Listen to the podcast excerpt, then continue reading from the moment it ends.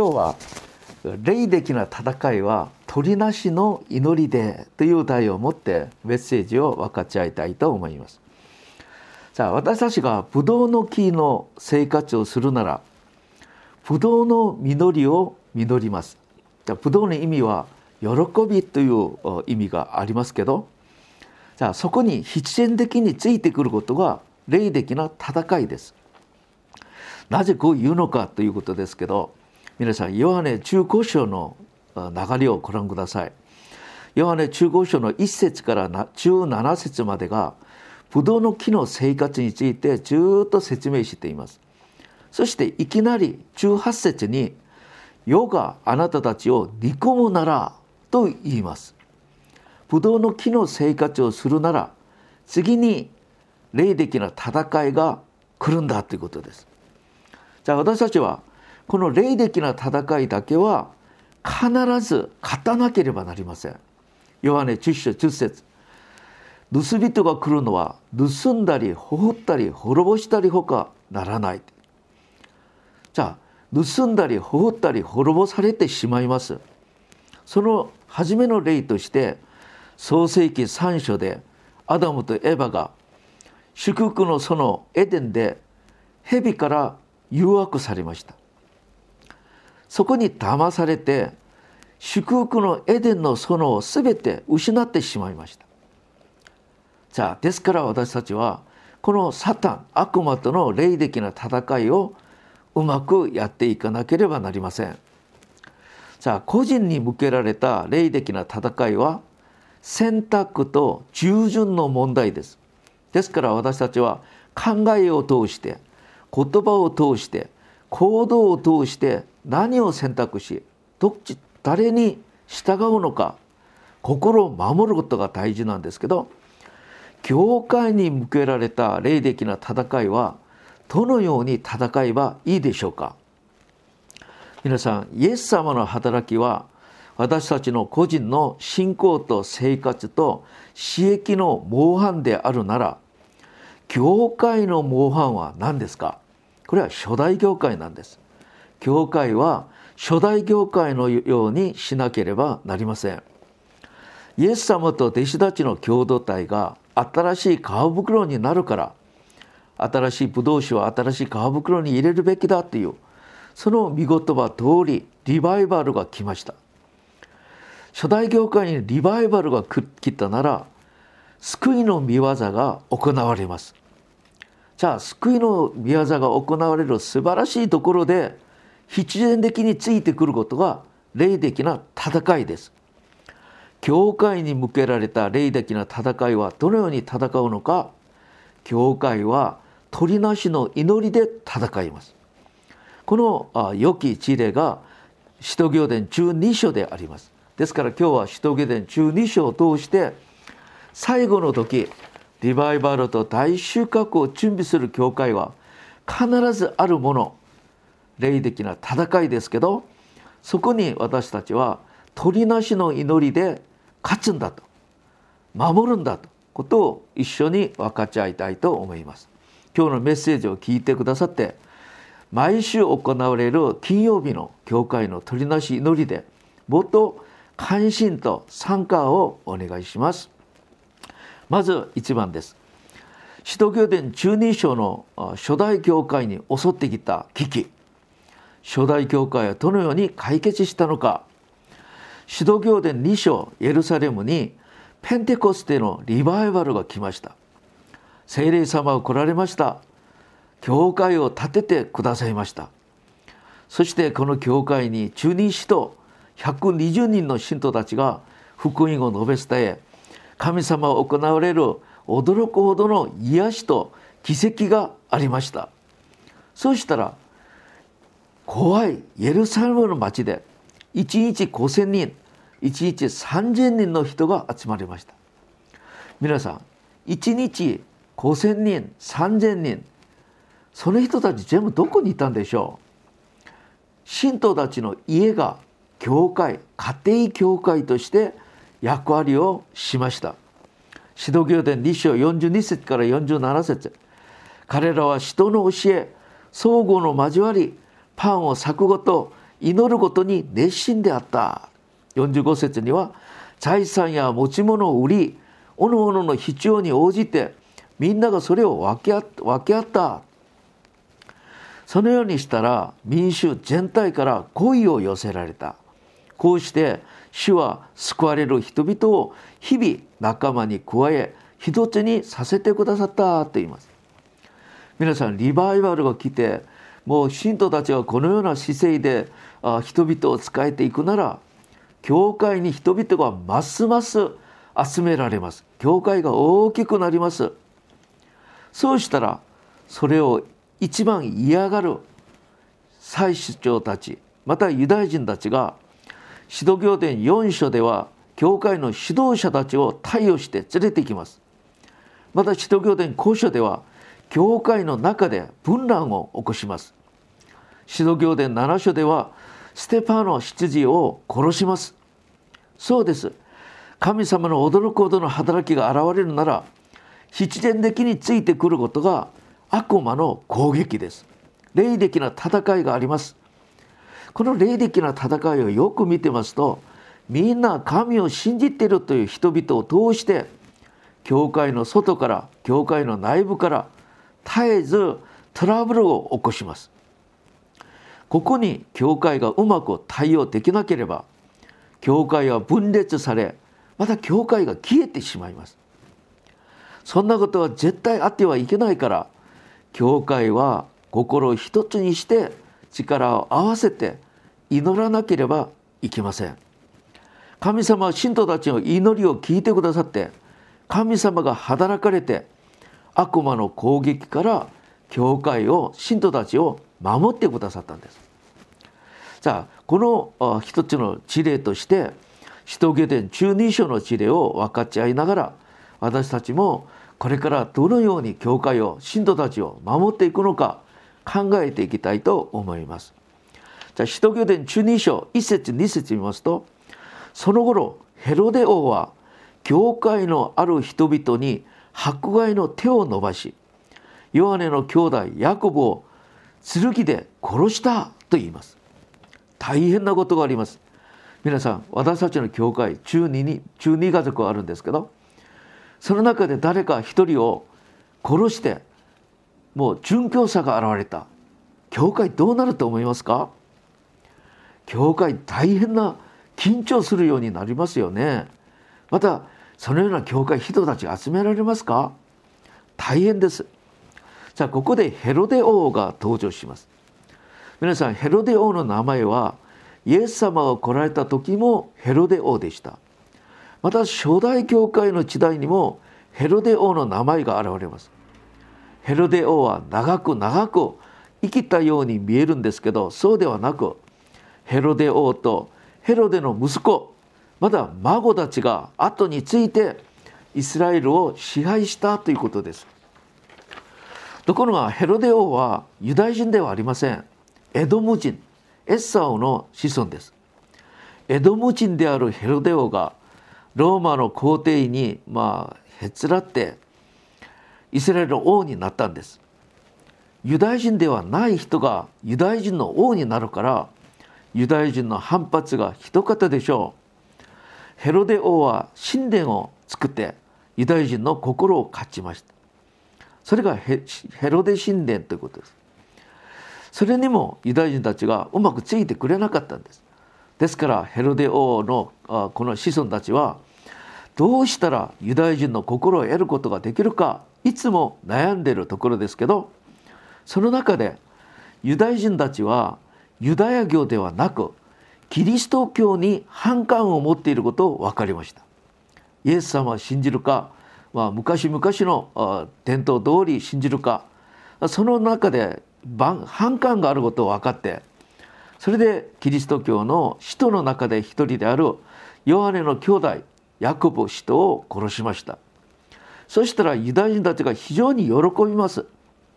ヘロデ王は分かりました。ああキリスト教を迫害するならユダヤ人たちの声心を得ることができるんだ。だから次に彼たちのリーダーであるペテロを殺そうとしてペテロを逮捕したんです。ところがちょうどその時期が杉越の祭りの時期だったんです。杉越の祭りの時期に人を殺したらいけないから捕まえておいて杉越の祭りが終わったらペテロを殺そうと思います。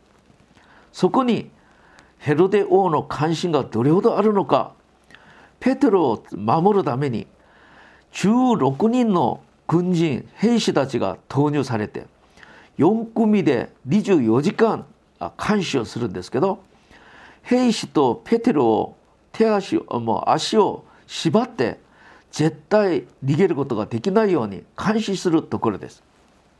皆さんもしこのようにヘロデ王がユダヤ人の心を得るためにキリスト教の人たち信徒たちをみんな捕まえて殺すんだとするならイエス・キリストの福音はどうなるんでしょう？教会はどうなるんでしょう？またリーダーであるペテロが殺されてしまうんだったら誰が教会を導いていくんでしょう？これを見てますとキリスト教が抹殺されるべき危機に直面していたんです。じゃあこのような時に教会はどうすればいいんでしょう？教会は力もありません。権力もありません。教会はお金もありません。影響力がある人もいません。今の雰囲気はみんな捕まえていて殺される雰囲気だからいやもう教会行かない。私は逃げてしまう。みんな逃げてしまったら教会どうなるんでしょう？皆さん教会は何をもって強大な政治権力宗教の権力の前でこれを教会を守ることはできるんでしょうか？教会は何にもないように見えます。しかし皆さんこの世の中で誰も持っていない大きな大きな力を教会が持っているんですけどこれが神様の力。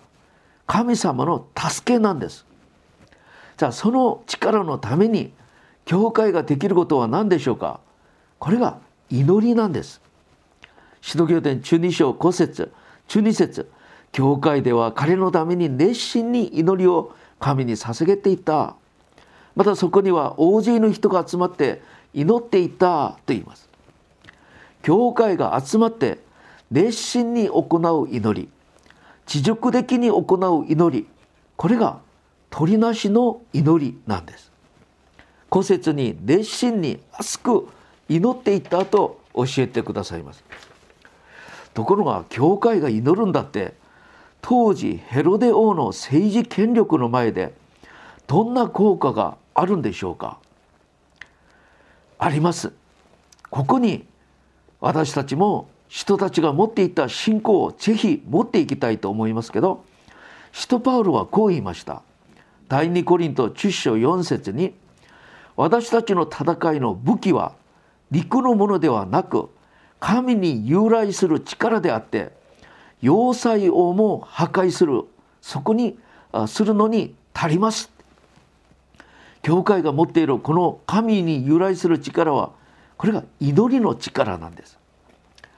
祈りがすごいのは祈りを聞いてくださる神様。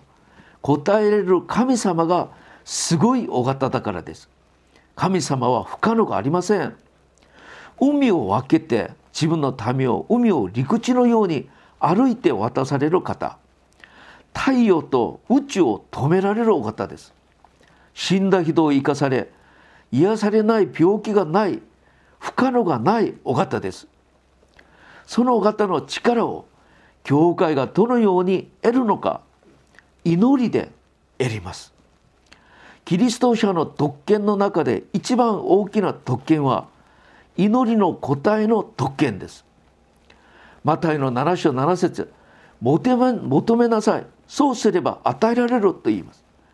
求めなさいそうすれば与えられる。ヨハネの中6章24節。今まであなたたちは私の名によって何にも願わなかった。願いなさい。そうすれば与えられ。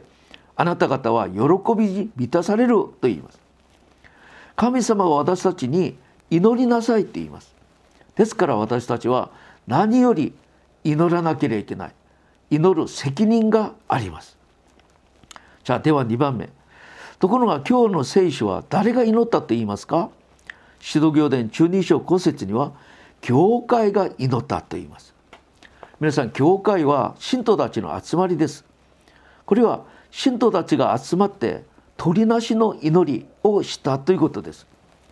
教会の力と教会の問題のすべての解決の方法がここにあります。マタイの18章18節から20節。これは非常に大事な聖書ですけどはっきり言っておくあなた方が地上でつなぐことは天上でもつながれ。地上でつながるってことは地上で祈るってことです。あなた方が天上で解くことは天上でも解かれる。またはっきり言っておくがどんな願い事であれあなた方のうち2人が地上で心を一つにして求めるなら私の天の父はそれを韓国の聖書ではその人たちのために叶えてくださると言います。2人また3人が私の名によって集まるとこには私もその中にいるのである。皆さん個人の祈りは力があります。しかし教会が心一つにして行う祈りはもっともっと力があります。2人また3人が祈るってことは教会が祈ることを意味します個人が銃を一発撃つこととみんながいっぺんにある地点をと見て銃を撃つこととは違いがあります。銃を一発とミサイル一発の違いがこの違いだと言いましょうか。この働く力の次元が違うということです。個人の祈りと教会の取りなしの祈りは威力が違うということです。心一つにして捧げる共同体の祈りは神様が喜ばれる祈りだから反応する速度も速いし威力も違います。ぜひとも取りなし祈りを通してキリストの福音が妨げることがないように祈らなきゃいけないし教会が信徒たちが敵の攻撃から守られるように教会は祈る責任があります。では3番です。鳥なし祈りの威力はどのように現れたんですか？これが今日読んでくださった使徒行伝中2章6節から11節までのことです。杉越の祭りの最後の日。次の朝になればペテロは死刑にされる日です。ところがペテロを見てますと眠っていったと言います。明日殺されるペテロがその状況で眠眠られるんでしょうか？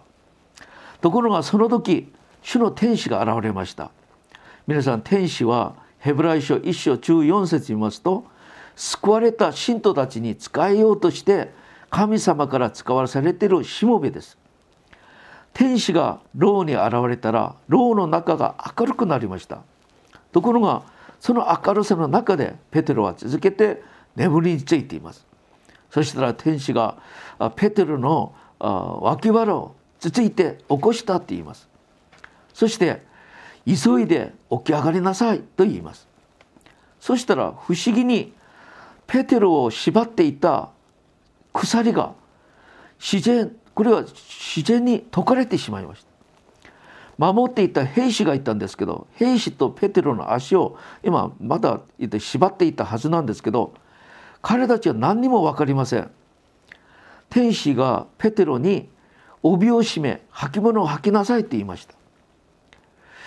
本当にこれはありえるんでしょうか？その夜は杉越祭りの最後の日の夜でした。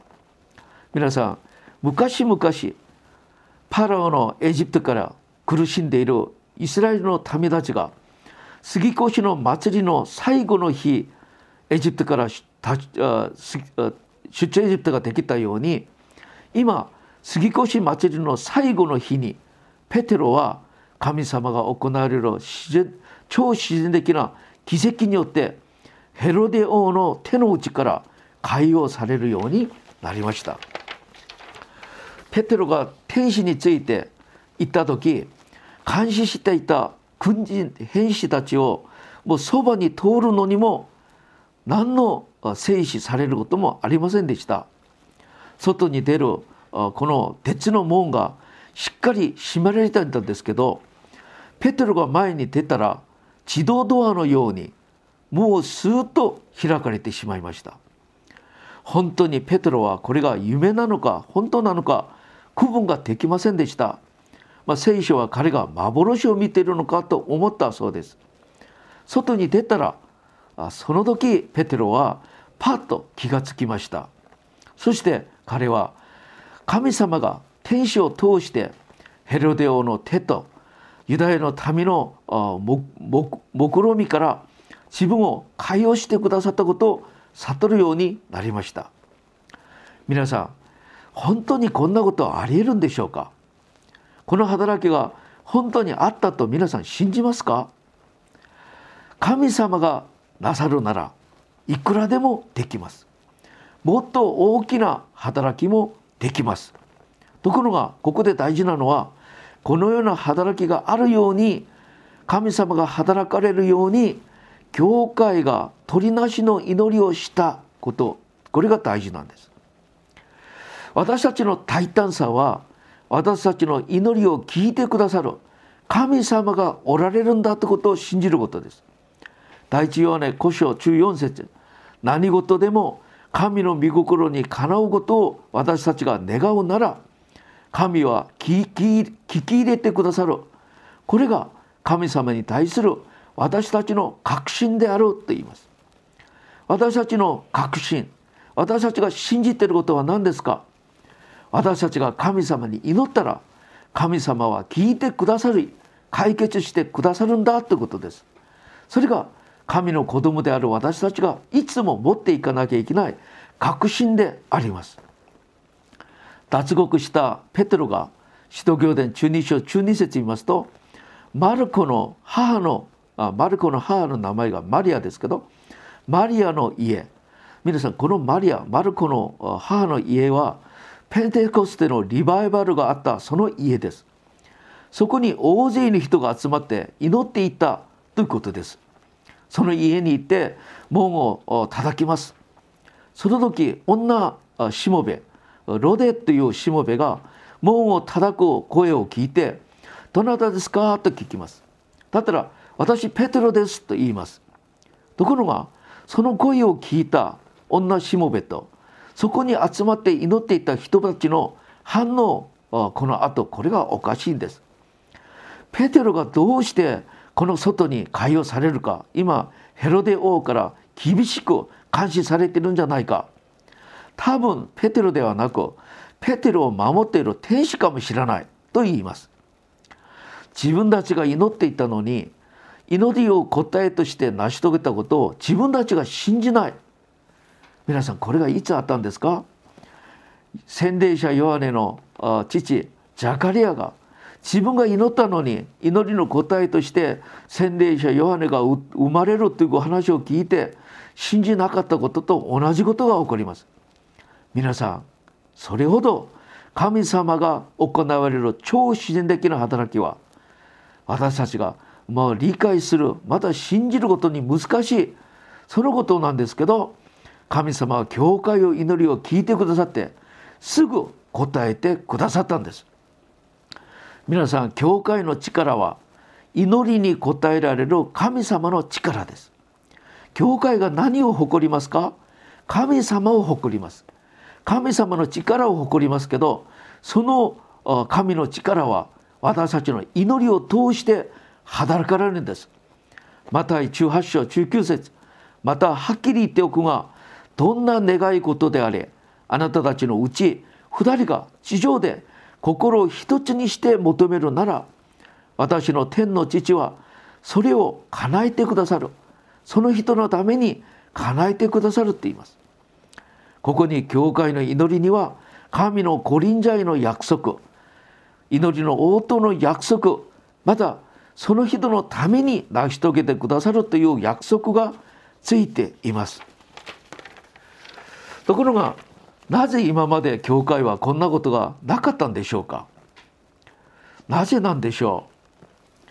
私はそのことをいろいろ考えたんですけど神様を信じる信仰の問題もありますけど何か信徒たちの心が一致できない一つになれない別れていて祈るんですけど心がバラバラな場合が多かったです。皆さん夫婦も心が一つになることがどれほど難しいでしょうか。まして教会共同体が心が一つになることこれが難しいでしょう。ですから今までこんなことがあんまりなかったのではないかと反省しています。しかし今私たち私たちの教会は違います。私たちは今までそのような教会ができることを夢見てきたんですけど今やっと私たちにもそのような働きができそうなそのような雰囲気ができました。心を一つにして一生に祈ることができる。その霊的な雰囲気が今私たちの教会やっとできているのではないか。これが神様の祝福の中で祝福だと思って私たちの教会を私はいつも誇りに思っています。鳥なしの祈りで心一つに集まることができる共同体は本当に素晴らしい教会です。皆さん教会が大きいんだってそれが神様を見るのに立派な教会ではありません。信徒たちの人数と関係なく心を一つにすることができまた祈ることができる教会が神様の見舞いでは一番素晴らしい立派な教会です。その教会は霊的な戦いに勝つ勝利の教会。最後の時用いられる教会です。私たち教会ぜひともこのようになっていて続けてこの状態を維持していきたいと思います。願わくは手術礼拝だけではなく金曜鳥なしの軌道の集まりでも私たちの心を集めましょう。そして教会の中にあるさまざまな問題。また教会を攻撃する敵の攻撃から私たちを守り信徒たちを守り教会を守りコロナから守り安全で幸せな教会。また主の最後の希望リバイバルと大収穫に用いられる教会になることを切に祈ります。皆さん教会の祈り教会の力教会に対する霊的な戦いは鳥なしの祈りで戦います。ぜひとも覚えていただき力を合わせていきましょう。お祈りいたします。主よ教会が繁栄して幸せになるなら必ず訪ねてきてダメにしようとする敵の攻撃。どうすればいいのか教えてくださってありがとうございます。教会の力は私たちの祈りを聞いてくださり働いてくださる神様の力です。私たちには何にもないんですけど心を合わせて一緒に祈ることができるこれがあります。鳥なしの祈りそれで神道を守り教会を守り地の果てにまで福音を述べ伝える教会にならせてください。願わくはチャールズ・ピーニーに与えてくださった祈りの霊を私たちにも与えてください。そして鳥なし祈りに強い私たちの教会にならせてください。イエス様の皆を通してお祈りいたします。アーメン。アーメン。